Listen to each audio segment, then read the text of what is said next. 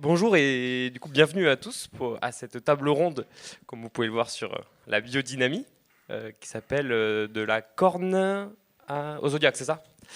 Ok, du coup pour, Annie, pour participer à cette table ronde, nous avons trois experts du domaine de la biodynamie que je vais vous présenter. Non, c'est plutôt un, expert de l'astrologie. je vais vous les présenter donc rapidement. Donc tout d'abord Serge Brett Morel, qui est un ancien astrologue. hein. Tu m'arrêtes si je dis des bêtises. Euh, en gros, des années euh, milieu des années 90 jusqu'à 2010, tu as pratiqué euh, l'astrologie, puis surtout tu as fait un gros travail de critique de l'astrologie, bah, même au sein en fait des, fondements, théoriques de, l'astrologie, jusqu'à se rendre compte qu'en fait, il n'y avait plus grand chose qui tenait, quoi. Si je dis pas de bêtises. hein. Alors c'est beaucoup euh, les fondements théoriques, mais historiques et pratiques. Ouais, voilà. Parce que Et- moi j'étais vraiment dedans, donc je pratiquais et, et j'avais l'impression de, de déterminer, de trouver plein d'erreurs possibles dans la pratique. Et les astrologues n'en parlaient pas, et je me suis dit chouette, c'est pour ça que l'astrologie n'a pas encore été prouvée, donc euh, je vais déterminer ces erreurs et après on pourra prouver l'astrologie.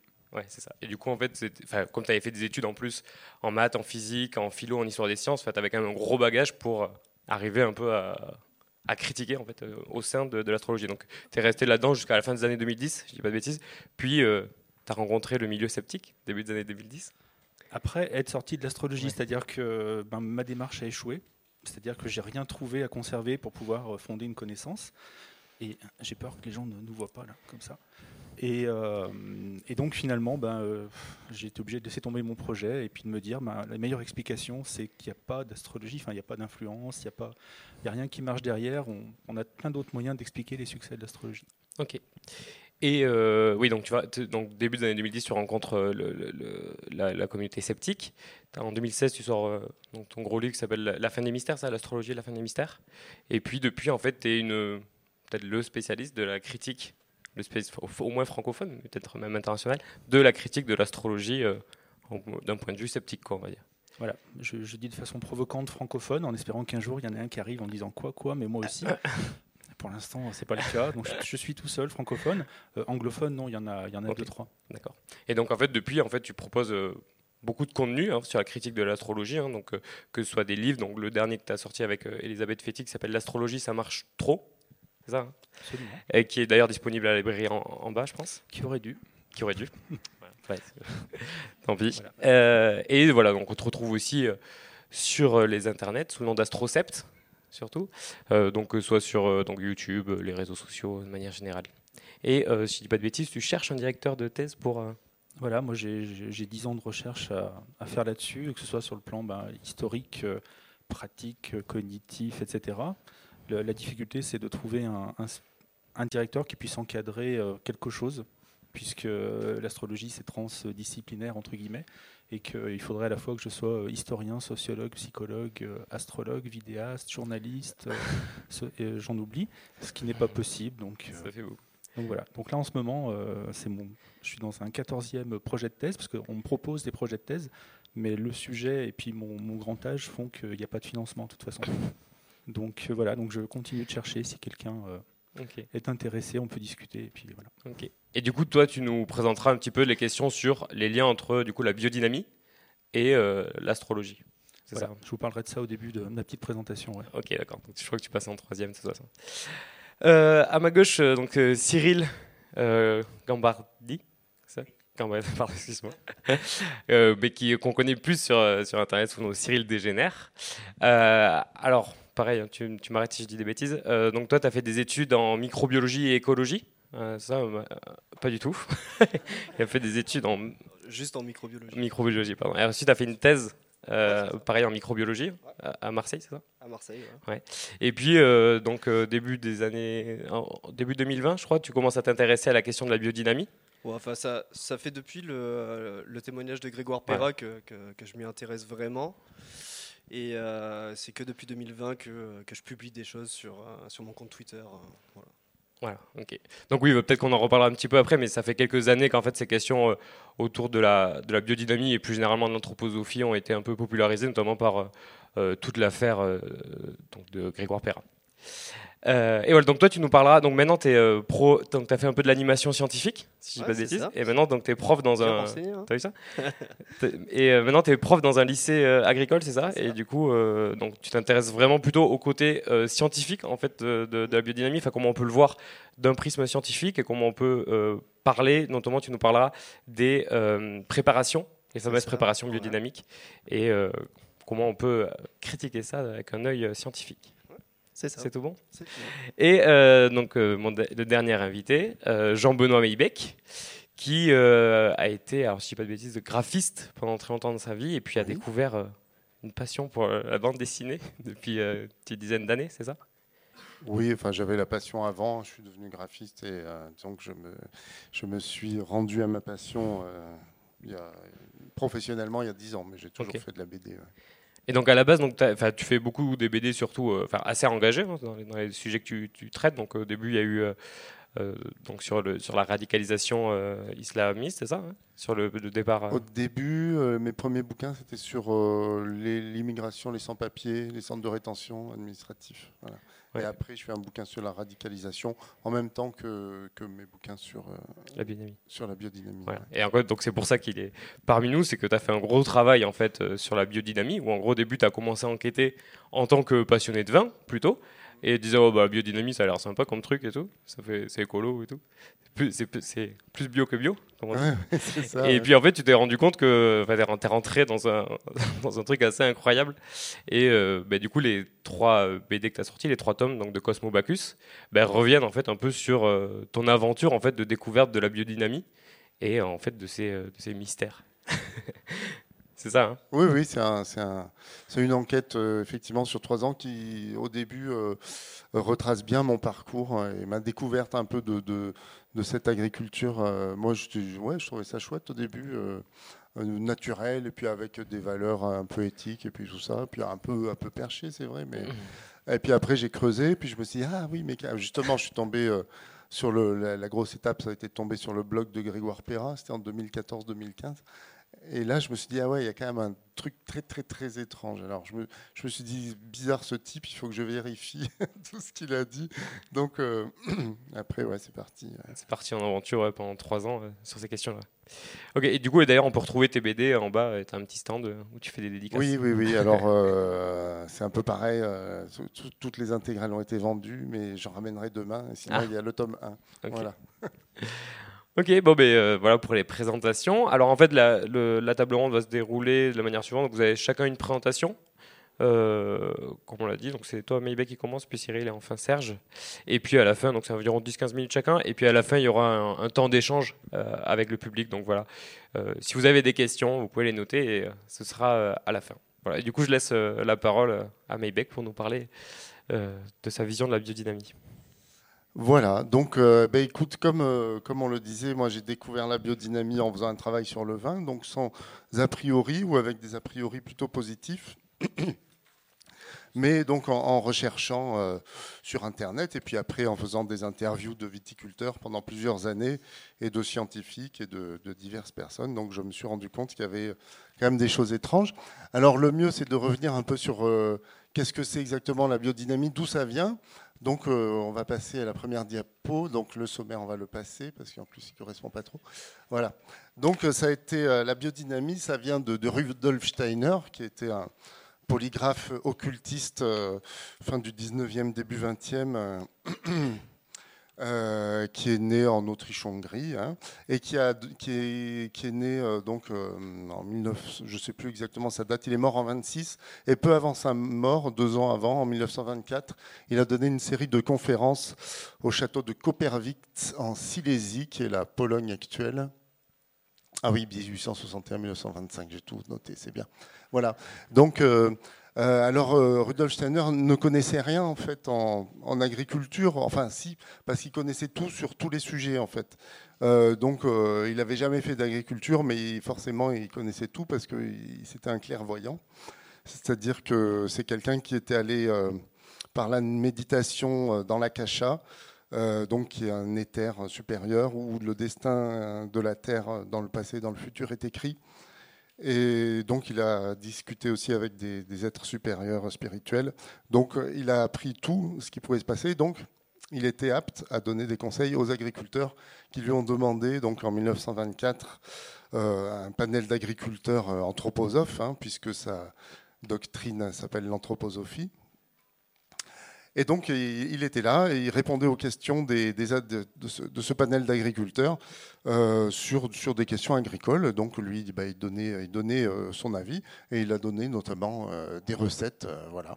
Parce qu'en fait, le, problème qui se posait pour lui, c'est que après la Première Guerre mondiale, il y a eu l'agriculture s'est un peu transformée euh, pour euh, abandonner plus ou moins des pratiques paysannes et pour commencer à pratiquer des, euh, une agriculture, ce qu'on appelle aujourd'hui conventionnelle, donc avec des machines, avec des produits, ce qui ne lui plaisait pas du tout parce que dans, l'anthroposophie, tout ce qui est mécanique, machinique et technique est dominé par le démon Harriman, donc ça rend les gens euh, méchants, en fait, matérialistes, et à la fin des temps, ils vont se transformer en petits gnomes comme ça qui vivront sous la terre. Mais les bons seront sauvés, et pour être bons, il faut donc avoir une approche spirituelle euh, et sensible du monde. Et pour ça, euh, donc, il y a notamment une agriculture qui est en fait une sorte de magie blanche qui permet de, de s'opposer aux forces arimaniennes. Et cette agriculture, c'est la biodynamie. voilà. Donc euh, ces conférences, voilà, c'est des, considérations générales sur euh, l'agriculture envers le monde suprasensible. On y apprend notamment, un exemple qui me vient à, l'esprit, que euh, l'arrière des animaux est déterminé par la Lune et l'avant des animaux par le Soleil, des choses comme ça. il explique pourquoi les vaches ont des cornes, ce qui est quand même une question que l'humanité s'est toujours posée. En fait, c'est pour capter les rayons cosmiques. Non, mais c'est vrai, vous rigolez, mais je ne plaisante pas. Euh, voilà. Et euh, au cours de cette discussion, il a notamment donné, euh, donc donné comme, comme, un aide supérieur donne des choses à l'humanité, huit préparations. voilà, je pense qu'on peut passer à la, à la diapo suivante. ouais, huit préparations qui ont été qui ont été nommés par la suite 500, 501, 502, voilà, et euh, qui ont donné naissance à la biodynamie. Donc le nom biodynamie n'a pas été inventé par Rudolf Steiner, c'est Ehrenfried Pfeiffer qui l'a, inventé a priori. Donc Pfeiffer était un élève de Steiner et lui était chimiste, donc plutôt un, scientifique, mais euh, très influencé par l'anthroposophie. C'était un, anthroposophe, hein, donc euh, forcément, c'était une chimie euh, teintée d'anthroposophie. Et donc, il a, il a été chargé, euh, après la mort notamment de Steiner, de, eh bien de, mettre en place l'agriculture anthroposophique qu'il a appelée biodynamie. Et alors, on s'est longtemps posé la question, enfin moi je me suis toujours demandé pourquoi les préparations s'appelaient 500, 501, 502. Alors j'ai eu deux explications. Il y a celle qui est notée là, c'est-à-dire que ça serait euh, une concentration en bactéries et en présence euh, de vie euh, par centimètre cube de terre. Donc ça serait 500 millions de bactéries aérobies par gramme dans la préparation finale. Donc voilà pour dire que la biodynamie apporte des forces de vie exceptionnelles à la terre, ce qui est le but, hein, puisque l'agriculture conventionnelle tue la terre, la biodynamie régénère la terre par les forces spirituelles.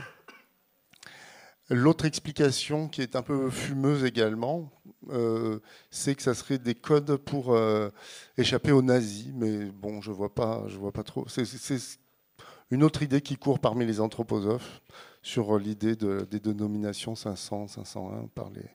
J'y crois pas trop parce que les, nazis étaient plutôt férus euh, de biodynamie, donc je vois pas pourquoi il y aurait eu des codes secrets pour préparer, pour cacher le nom des préparations. Enfin bon. Euh, c'est une autre explication qui est donnée. Alors Pfeiffer, il a notamment, bon, il a, fait deux gros bouquins qui s'appellent euh, Fécondité de la Terre et euh, Visage de la Terre, qui sont réunis dans un gros et qui a un aspect effectivement relativement scientifique. C'est beaucoup de tableaux, de statistiques et tout. mais quand, on lit ça de près, on se rend compte qu'il n'y a pas grand-chose de vraiment scientifique dedans. Il y a quelques considérations ésotériques qui sont un peu planquées dans, dans la masse d'informations assez, assez peu significatives scientifiquement qu'il donne. Et il a notamment inventé deux techniques pour mesurer les effets d'un préparat, enfin d'une substance. Quoi. Alors, qu'est-ce qui se passe? Ah, mais c'était bien, non? C'est Harriman, ouais.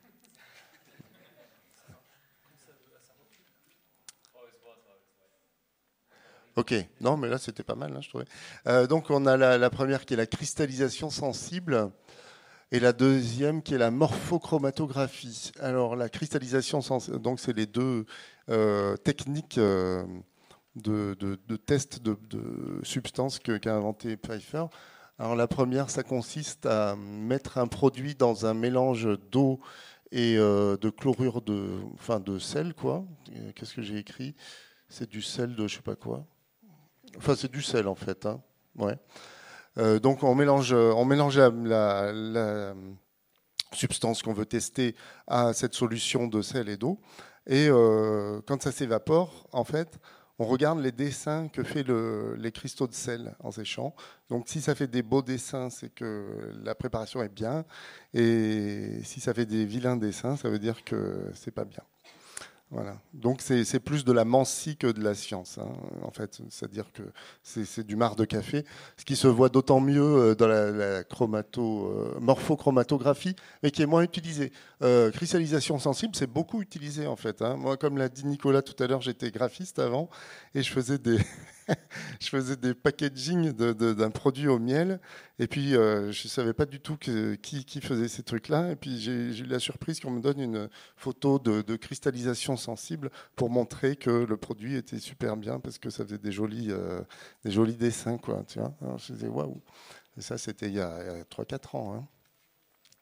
Euh, morpho ça c'est en fait c'est on prend des du papier genre des filtres à café en fait c'est pour ça que je parlais et on mélange, on mélange la substance qu'on veut tester. Euh, voilà, avec des sels chimiques aussi. Euh, et puis on regarde les formes que ça fait au séchage. Donc c'est la même chose. C'est euh, du marc de café. Voilà. Ok. Donc voilà, Aaron Pfeiffer. Alors je voulais parler de Maria Thune, mais je pense que Serge en parlera tout à l'heure. Hein Donc je n'en parle pas. Euh, alors la biodynamie, euh, qu'est-ce que ça représente euh, en France et dans le monde? Ça ne représente pas grand-chose en fait. donc le, bio, c'est 9% de la production en France d'agriculture et la biodynamie, ça serait environ 1%. Hein. Donc la France serait le troisième producteur mondial euh, de, choses en biodynamie, donc euh, avec beaucoup de, viticulture. Hein. Euh, voilà, je vous laisse regarder, regarder les chiffres. en 2020, ouais. Voilà, donc ça ne représente pas énormément de, choses. En Suisse, il y en a beaucoup, évidemment. dans les pays proches de l'Allemagne et tout, il y en a pas mal. Et euh, voilà, ça ne représente pas des, chiffres monstrueux en France en tout cas. Euh, mais c'est très médiatisé. En fait, c'est médiatisé euh, de façon inversement proportionnelle, on va dire, à, la présence que ça a. Et c'est aussi une agriculture qui, qui progresse. qui est à la mode, notamment parce que c'est médiatisé, et donc ça devient un, un outil marketing aussi. Et puis, euh, comme c'est euh, bien vu, eh ben, ma foi, ça, progresse toujours. C'est comme ça que ça marche. Hein. On va passer à la, diapo suivante. Donc, dans les médias, c'est relativement présent, comme je disais. Là, j'ai mis la une du, Monde euh, de l'été bah, de l'année dernière, hein, qui avait fait un grand dossier sur l'anthroposophie. Euh, qu'ils ont intitulé euh, Steiner penseur alternatif. Hein, voilà. Donc ça, c'était la une du Monde, hein, du journal euh, de référence. Et chaque semaine, il y avait un il y avait un papier sur un aspect différent de l'anthroposophie et il y avait eu donc un papier sur la biodynamie. donc la, fille qui avait fait ça était assez honnête et pas, même plutôt sceptique, mais ça avait été englobé et mis en page de façon à ce que tous les aspects, et, recoupé d'ailleurs, de façon à ce que tous les aspects euh, critiques sur la biodynamique avaient été euh, énoncés par les, gens interviewés, avaient été coupés ou, ou étaient minorés, et notamment par le jeu des surtitres aussi. Et alors que tous les aspects positifs, parce qu'il y en a évidemment, avaient été bien mis en avant. Euh, donc vous voyez, là, je m'étais amusé à, chercher le mot biodynamie dans, le, dans les médias. Alors j'étais étonné, l'Express a, explosé le score, je m'y attendais pas. Ouest France, Le Monde. Euh, le Monde, euh, d'ailleurs, non, c'était pas toi, c'était Natalia qui avait fait tout un historique de, tout ce qu'ils avaient dit de bien sur la biodynamie en 20 ans. Là. Et c'était impressionnant. Quoi. On voit que dans certains journaux, il y a un lobby qui est très très présent, c'est-à-dire favorable à la biodynamie. Quoi. Donc voilà, France TV, euh, Europe 1, il n'y en a pas beaucoup, mais, euh, ça, peut aller, euh, ça peut aller haut. Bon, alors, ce n'est pas, une, pas une méthode scientifique, ça, hein, c'est juste pour se donner une idée, quoi. Hein, c'est juste, voilà. Mais enfin, c'est pour dire que, et, tous les jours, tous les jours, on, trouve. alors des papiers favorables à la biodynamie, mais c'est pas forcément visible. Souvent, on parle des, vignobles bio et tout. Donc ça se, on percute pas forcément tout de suite. Mais euh, en fait, des, si, on, si, on, lit dans le détail, euh, c'est des papiers qui présentent des domaines en biodynamie et qui disent que c'est bien. Quoi. Donc on verra, on verra après avec, euh, avec Cyril et Serge ce qu'il en est. Si, voilà. Donc différents. Oui? Oui Est-ce que les chiffres très importants qu'on a vus tout en haut, ça pourrait être par exemple des publicités Parce que le biodynamique pourrait ressortir. L'Express, ouais, c'est très étonnant. J'avais, regardé, j'avais, j'avais pas trouvé que c'était. J'avais, vu que c'est. je pense qu'il y a un, site Express Vin où il parle beaucoup de, vin, tu vois. Donc je pense que ça vient de là plutôt. Mais euh, bon, il faudrait regarder dans le détail. Oui, c'est bon. Vrai que c'est, c'est peut-être pas très significatif euh, vu, le, vu, le, chiffre, mais enfin, ça dit quelque chose quand même. Hein. Euh, donc, euh, il y a différents organes de la biodynamie. C'est le mouvement de l'agriculture biodynamique qui donne des formations, qui vend des produits, euh, voilà, qui soutient les, agriculteurs. Et là, c'est le petit texte que je vous ai mis.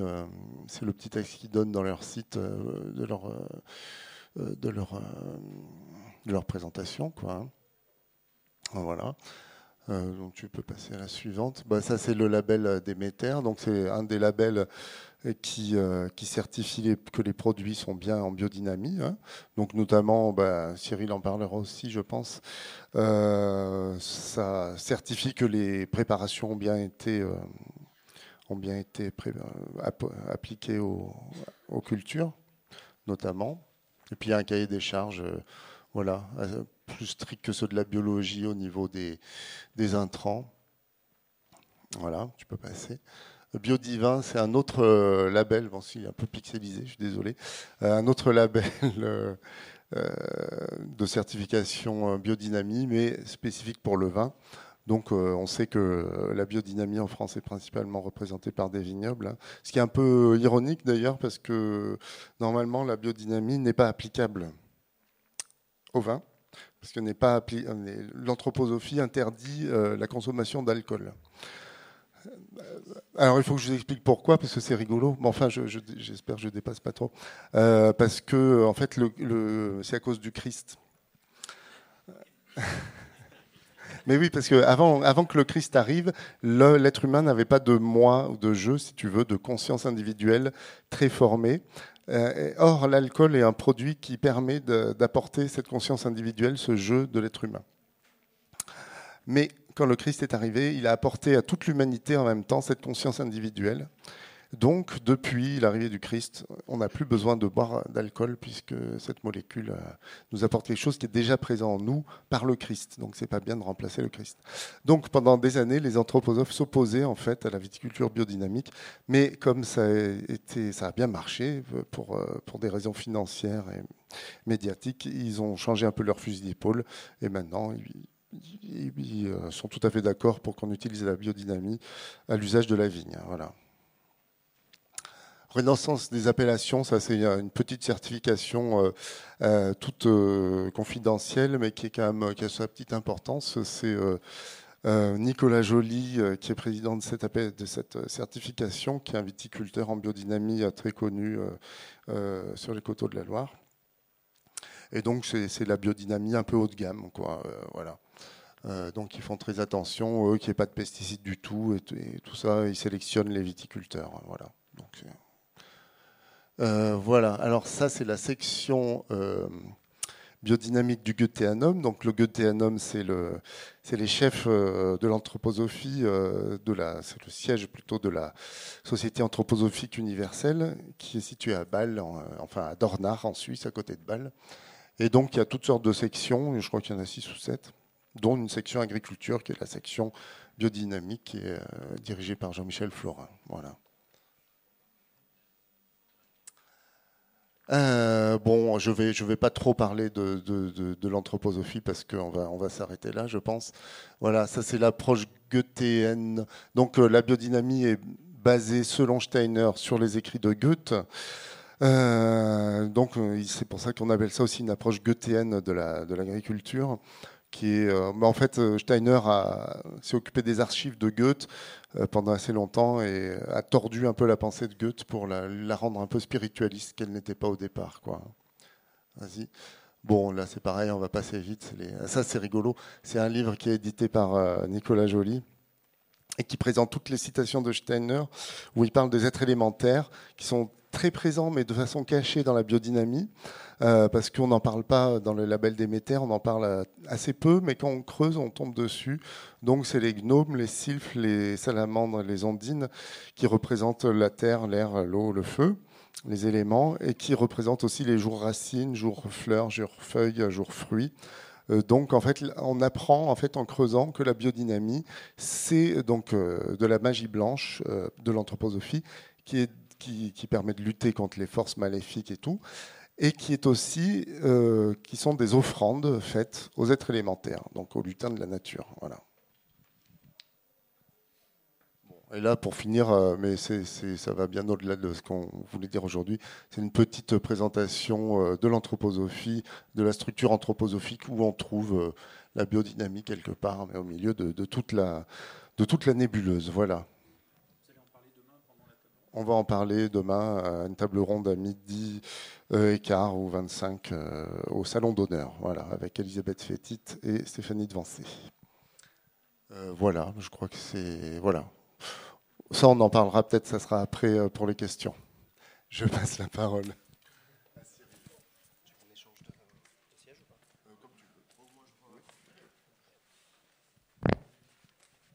Bonjour à tous avant que ça commence, euh, j'ai oublié de le dire tout à l'heure, euh, j'ai pas de conflit d'intérêt avec euh, Monsanto, Bayer et compagnie. Hein. Faut que je parle plus fort, c'est ça? Non, je disais que j'avais pas de conflit d'intérêt avec Monsanto, Bayer et, et tous les grouillots de la pétrochimie. donc, Jean Benoît a présenté tout à l'heure donc Déméter, Biodivin et la renaissance des appellations.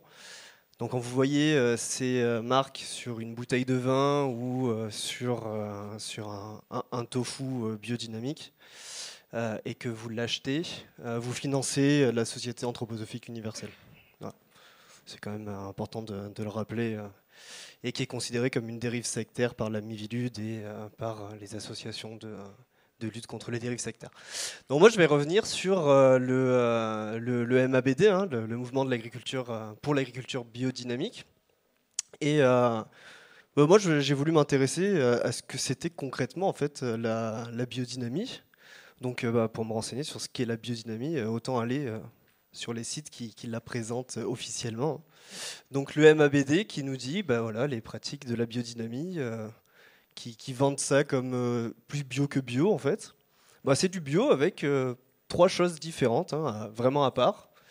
Donc euh, la ferme, concevoir la ferme comme un organisme autonome hein, qui se qui s'autogère. Donc ça, pourquoi pas C'est c'est vraiment bien. Moi, ça me parle. Hein, c'est théoriquement ce qu'on devrait faire si on pouvait sur une exploitation, se servir du fumier des animaux qu'on a pour améliorer notre sol, notre sol etc.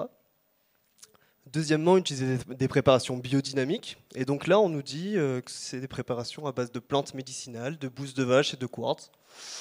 Bon, ok, des plantes médicinales, bon, pourquoi pas. Hein. Euh, de bouse de vache, ça peut faire penser à du fumier, du quartz, à de la silice, bon bah ok. Et puis travailler avec les rythmes cosmiques, bon là il y a un ok, rythme cosmique c'est quoi euh, Le zodiaque, ça, ça ressemble un peu à, de l'astrologie, euh, bon bah pourquoi pas. ok, bon ça c'est un organe, donc le MABD qui nous dit ça. Et donc, on, a vu le, la marque Déméter, donc autant aller voir sur Déméter aussi, tu peux changer. Euh, donc, euh, déjà, on, prend euh, les plantes médicinales. les plantes médicinales, ok, uniquement. Ça, me paraît bizarre qu'on utilise des plantes médicinales pour juste en préparation. Bon, pourquoi pas. On va aller voir sur Déméter, vas-y. on va toujours pas aller voir sur Déméter. On s'intéresse aux, plantes médicinales. Alors, les plantes médicinales, bon, on nous dit la chilée millefeuille, bon, elle joue un rôle sur la mobilité du soufre, une préparation d'ortie, une préparation de pissenlit. Donc ça, ça fait penser un peu à de la naturopathie, ça a une aura de bienveillance. C'est encore plus bio que bio. On utilise des plantes pour soigner les plantes, pour soigner les sols. Euh, ça a l'air vachement bien. Moi, je suis content d'apprendre ça, euh, qu'on a une agriculture plus bio que bio. Ok, allez, continuons. Alors, que nous dit Déméter maintenant? Donc, Déméter, euh, ils ont changé leur site récemment parce qu'il était vraiment quasiment strictement identique au MABD. Et euh, donc là, maintenant, ils nous disent que les préparations biodynamiques sont euh, réalisées à partir de plantes médicinales, de quartz et de bouse de vache, mais que ces ingrédients sont mis à fermenter dans des organes d'animaux pendant plusieurs mois, de la même façon que l'on pourrait préparer des saucisses. ok, bon. Donc là, il y a. Ok, ça veut dire quoi on, prend des, plantes médicinales et on les met dans des, euh, intestins, oh, pourquoi pas, hein, après tout. Euh, et donc, euh, moi, je suis allé dans le cahier des charges de Déméter, hein, ce que tout le monde aurait dû faire avant. et dans le cahier des charges de Déméter, on trouve un onglet préparation biodynamique et préparation biodynamique qui sont obligatoires si on veut avoir la certification Déméter. Donc, tu peux, tu peux, tu peux avancer. Donc, c'est ce que je vous montre là. Hein. C'est les pages 132 et 133. Hein. Si, vous voulez, si vous voulez les voir, euh, c'est sans problème. Et, euh, donc, euh, sans ces préparations-là, on n'a pas le droit normalement de vendre de la biodynamie. Hein. Donc, toutes les, tous les ingrédients biodynamiques, tous les vins biodynamiques, tous les tofu biodynamiques, toutes les tomates biodynamiques ont eu ces préparations pendant leur culture. Ok, donc à pulvériser, donc on retrouve la bouse de corne, la silice de corne. Les préparations à base de les préparations du compost, on a la camomille, l'écorce de chêne, le pissenlit, euh, la chilée, l'ortie, la valériane. Donc euh, là, on nous dit la substance, bon bah c'est de la bouse de vache, de la poudre de quartz, ok. Et à côté, on a organe animal, ok, corne de vache, bon, bouse de corne dans corne de vache, ça c'est la plus connue, hein, c'est la, bouse de corne.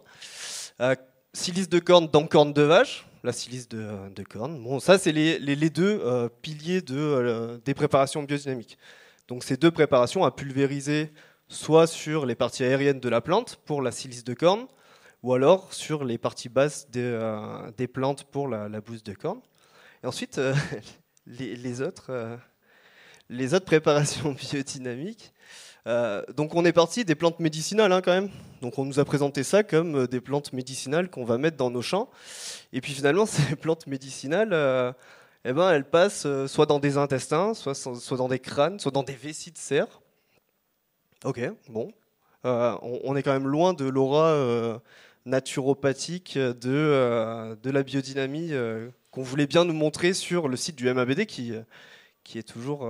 qui est toujours euh, tel qu'il est. Hein. Ils n'ont pas encore changé, ils n'ont pas mis que les préparations étaient, euh, étaient macérées dans des euh, vessies de serre, par exemple. Et donc là, je vous propose de vous mettre des images vraiment dégueulasses de ces préparations pour que vous vous rendiez compte quand même de ce que les agriculteurs doivent faire. Donc ça, c'est la préparation 503. Hein. Donc, donc c'est des fleurs qu'on va mettre dans des intestins hein, de, de, bovins. Voilà. Ensuite, on a la préparation 505. Ça, c'est des écorces de chêne qu'on va introduire dans des euh, crânes d'animaux domestiques.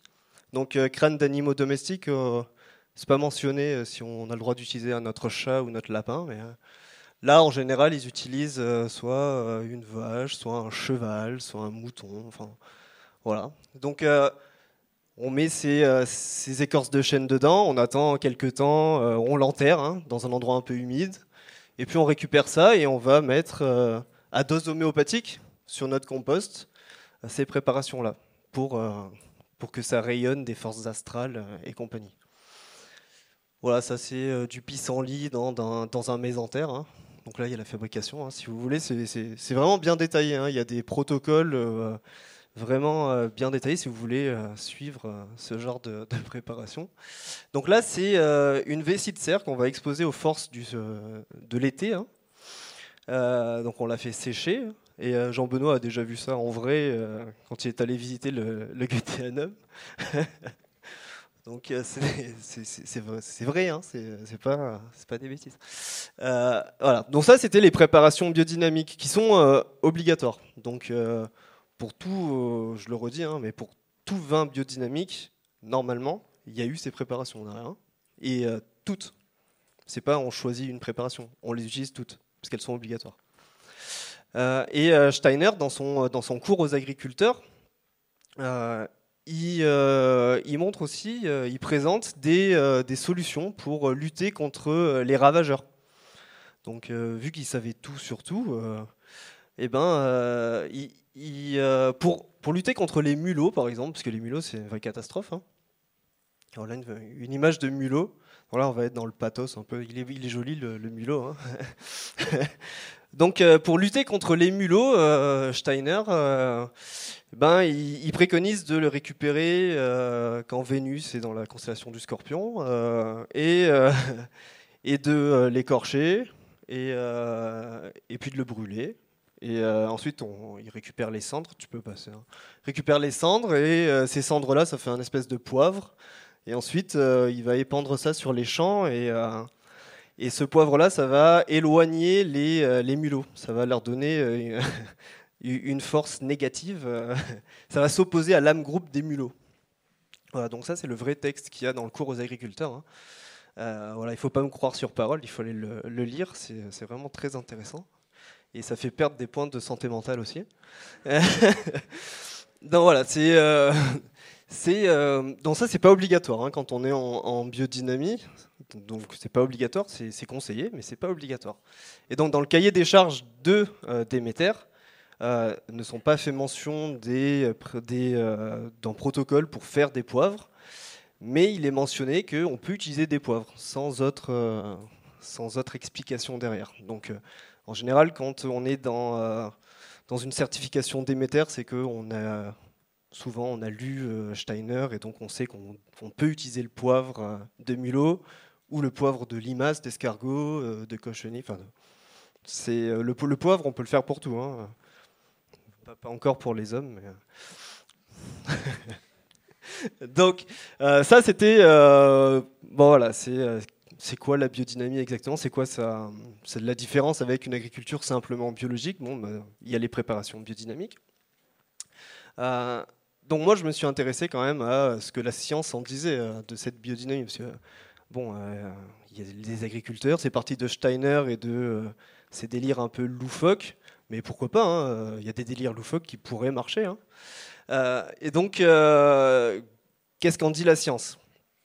Donc la science, donc là c'est une revue de 2013, donc elle date un peu maintenant, mais c'est un peu une référence donc de Linda Schalker Scott qui dit que tu peux passer. Hein qui dit qu'il n'y a pas de différence. Donc euh, Linda Schalker Scott, elle a, euh, elle a, fait une revue de la littérature de tout ce qui existait sur, euh, sur la biodynamie, sur des recherches en biodynamie en tout cas, et, et donc elle, elle montre que dans, toutes les, dans toutes les études qu'elle a lues, qu'il n'y a pas de différence vraiment significative entre l'agriculture simplement biologique et l'agriculture biodynamique.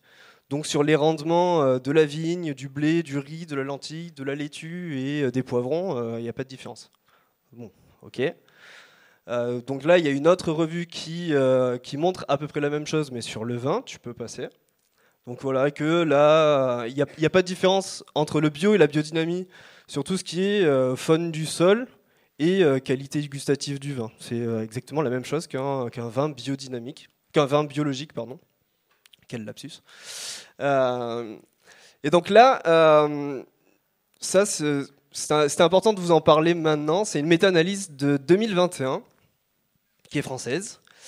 Et donc c'est Lionel Rangard qui, mène ça et qui, fait une méta-analyse sur la faune du sol et qui montre qu'il y aurait une différence euh, entre euh, la biodynamie et euh, l'agriculture biologique sur notamment l'abondance des micro-organismes. Il y en aurait plus en, biodynamie qu'en biologique.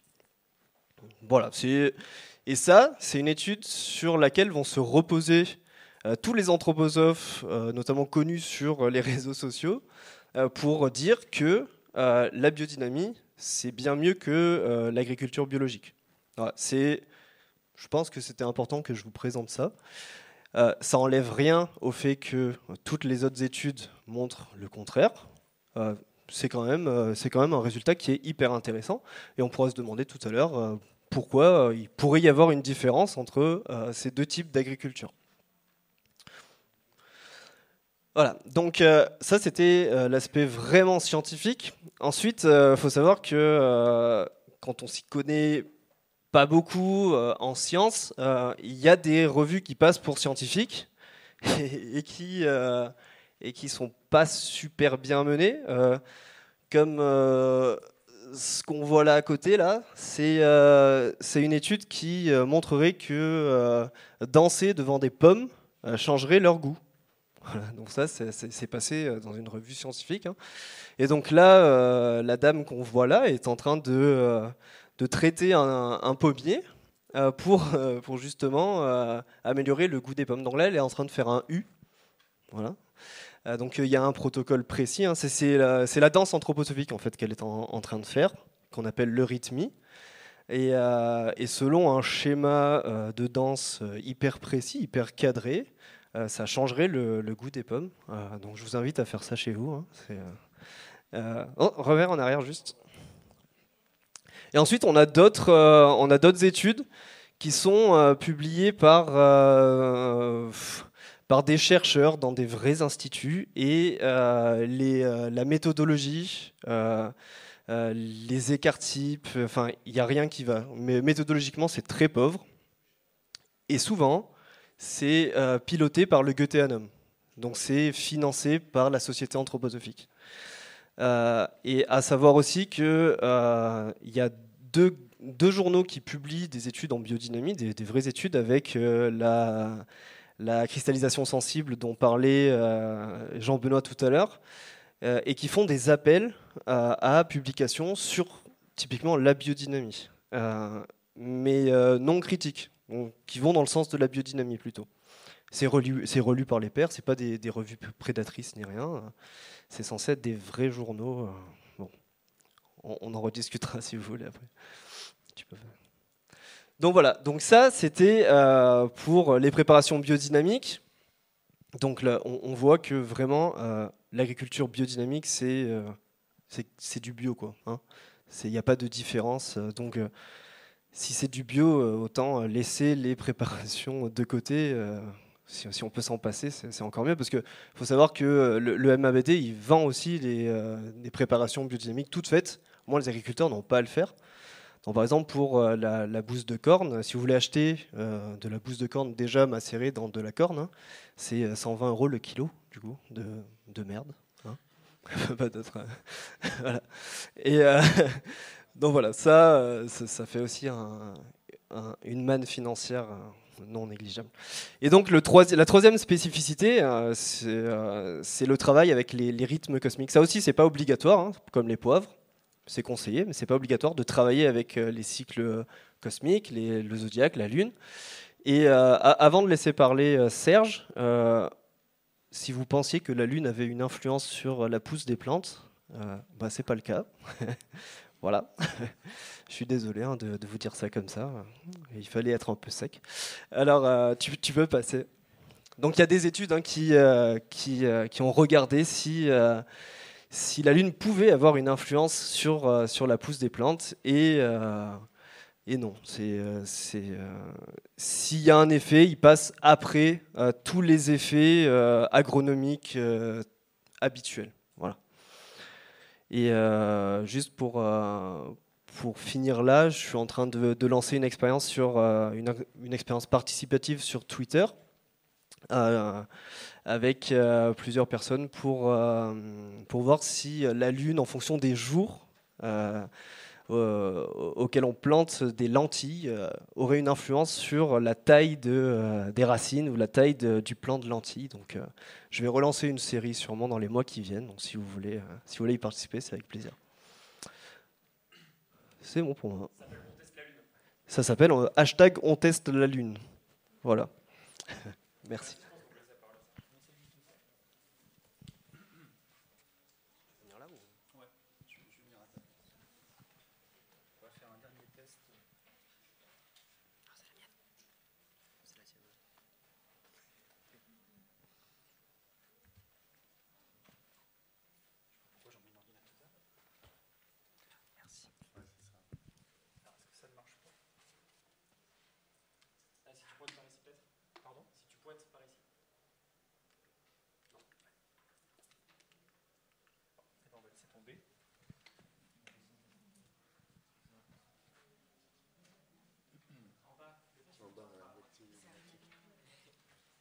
Celui-là, regarde. Pourtant, t'es pas si vieux, hein, ce bouton-là. ah. Je reprends le comme ça. Merci. Bien. Donc, je, je vais essayer d'être court. Euh, donc, en fait, c'est quand je fais un silence que tu passes, c'est ça?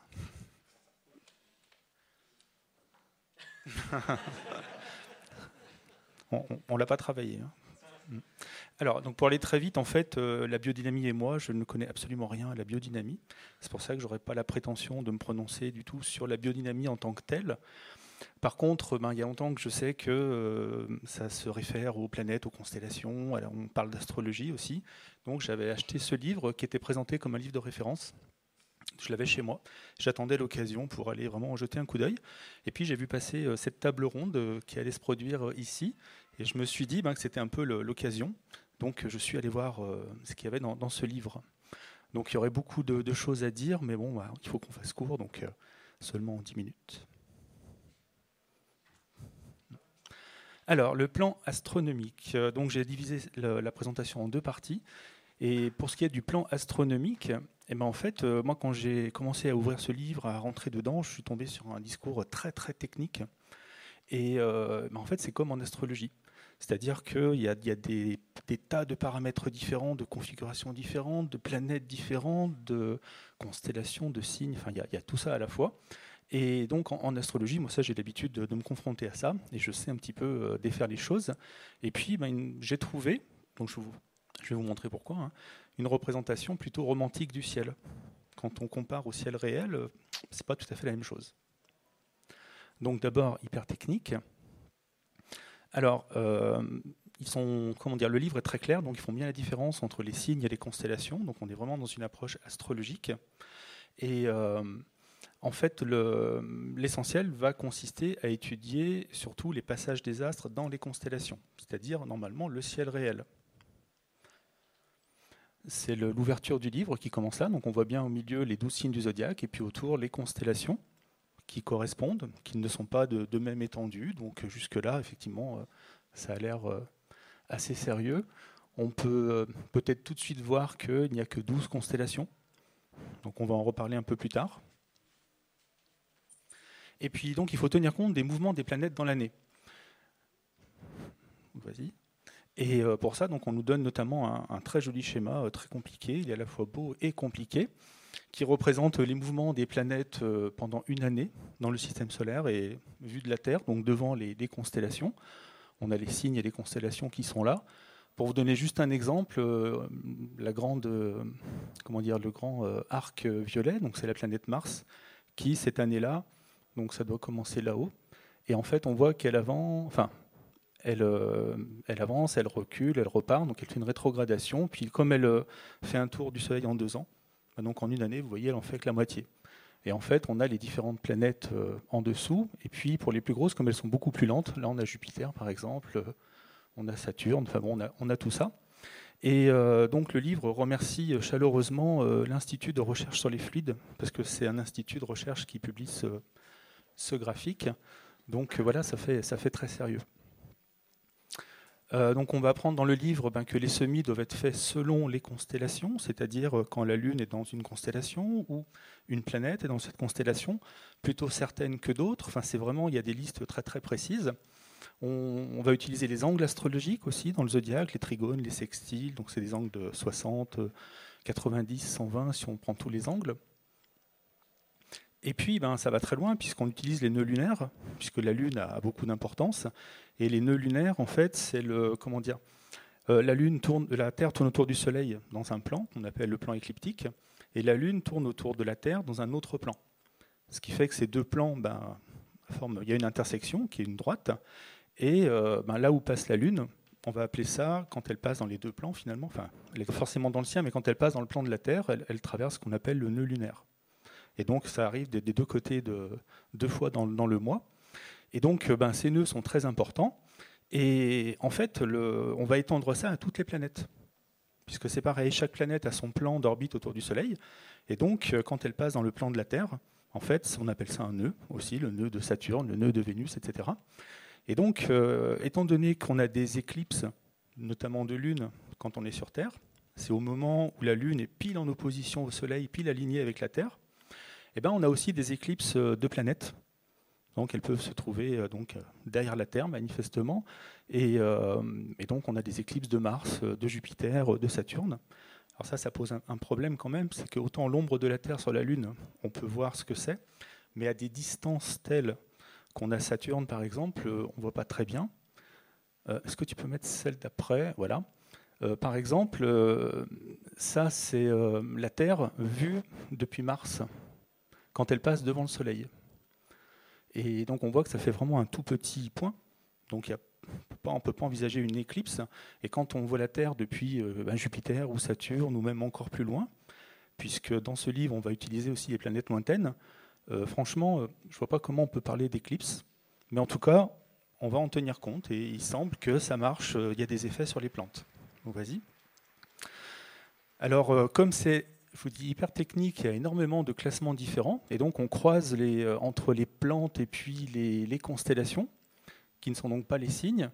Et en fait, eh ben, selon si vous voulez planter des, plantes à, feuilles, à racines, à fleurs, etc., eh ben, il va falloir plutôt privilégier certaines, euh, certaines constellations.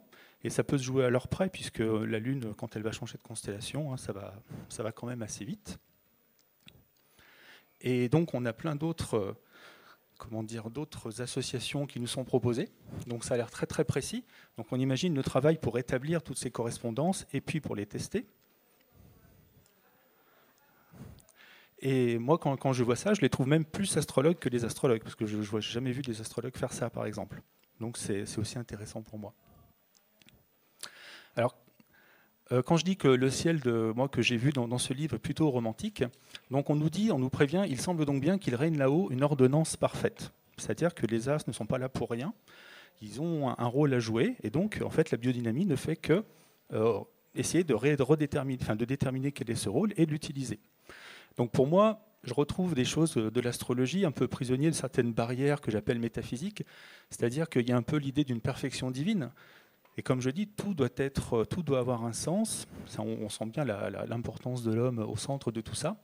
Ce qui fait que on va essayer de rendre tout systématique. Il faut que n'importe quelle configuration ait un sens, qu'on puisse l'appliquer ben, euh, vis-à-vis des plantes et tout ça. Ah, il n'est plus là. Et euh, donc c'est Steiner qui a dit qu'il y avait des forces qui étaient issues de toutes les planètes et en fait, il semble que Steiner, lui, arrête le système solaire en gros à Saturne. Il ne tient pas compte des planètes au-delà. Alors que dans ce livre, si, si, on a intégré Uranus, Neptune et Pluton. Donc tant pis vis-à-vis de, Steiner. Et donc on a le Pluton qui envoie des forces donc euh, qu'il faut récupérer. Et donc ça, c'est très très surprenant quand on connaît le, petit caillou qui est au fin fond du, qui était au fin fond du système solaire. Maintenant, le système solaire, on le connaît de mieux en mieux et beaucoup plus loin. Et puis, il y a une nouvelle planète que je ne connaissais pas, qui s'appelle Ringal, ou Ringal, je ne sais pas comment ça se prononce. Et donc, euh, ils ont vu que, ben, il y a certains moments, il se passait des choses, et si on envisage un astre particulier, on peut rendre compte de ce qu'on trouve dans les champs.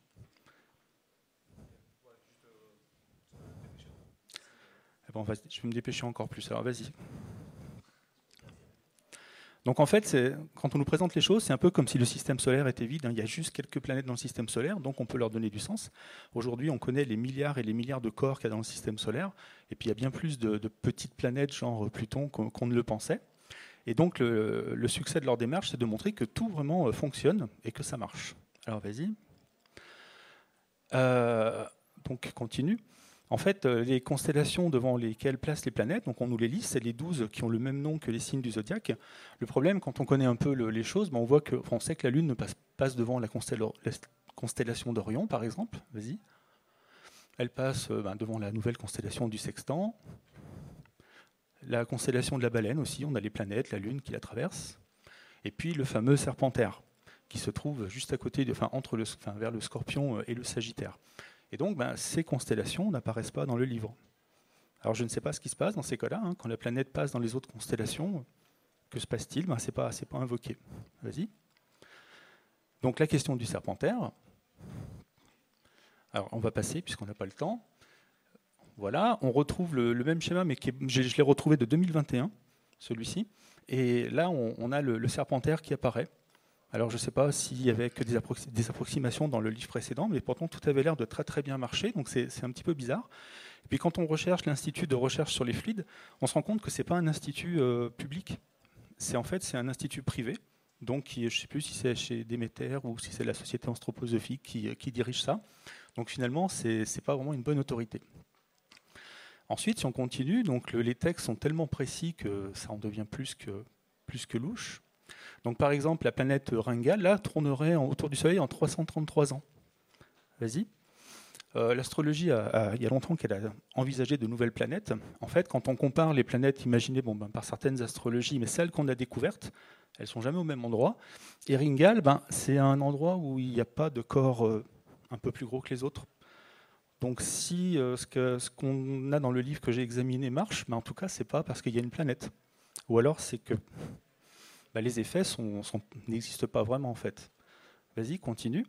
Donc en fait, ça marche même trop bien pour être vrai. Et, quand on a un système qui est très très complexe, ben, ça pose la question de la méthode. Alors, on va aller très vite à la, dernière partie. Et donc, on, on, invoque beaucoup le côté expérimental dans le livre et on nous donne des preuves. Alors, j'en ai listé quelques-unes. Euh, je vais passer euh, sur, celle-ci. Là, par exemple, on nous a montré que euh, sur les plages, en fait, selon le passage de la Lune dans telle ou telle constellation, eh bien, le, sable prend des formes différentes. Alors, moi, je dis pourquoi pas, mais ce qui est gênant, c'est qu'on nous, on nous donne quatre exemples, alors que, par exemple, bah, moi, j'aurais bien voulu que pour la constellation du Lion, bah, comme la Lune, en gros, passe 12 fois devant dans l'année, bah, on, nous donne 12 photos. Et puis comme ça, on aurait bien vu. Alors que là, on a juste un exemple.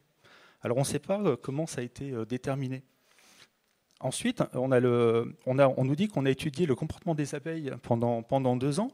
Et donc, ça marche bien aussi avec les. Elles dépendent vraiment des positions des planètes. Par exemple, elles trouvent, ils trouvent un lien avec le passage de Vénus dans le, dans le Gémeaux.